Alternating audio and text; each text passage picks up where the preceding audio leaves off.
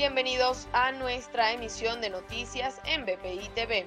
A continuación, estas son las informaciones de Venezuela y el mundo que necesita saber antes de terminar su día este viernes 20 de agosto.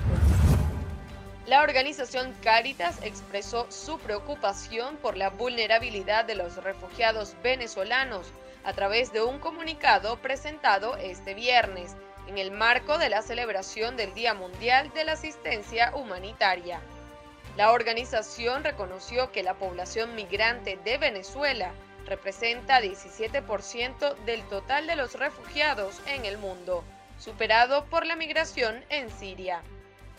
Al mismo tiempo, Caritas anunció que apoya las diferentes intervenciones de la región y subrayó que respaldan un proyecto de atención humanitaria auspiciado por la cooperación española.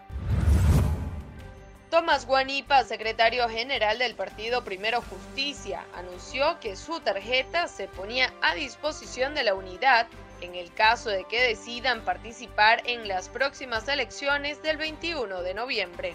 Guanipa señaló que la organización política sigue luchando por la reivindicación y garantías electorales para la jornada electoral de noviembre y ratificó que volvió a Venezuela asumiendo los riesgos que esto implica.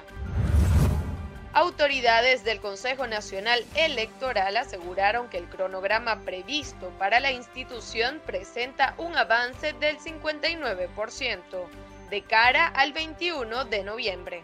A través de Twitter, la rectora principal del Poder Electoral, Tania D'Amelio, Uy, voy otra vez indicó que el avance ha sumado puntos a favor del cronograma electoral para las elecciones regionales y municipales.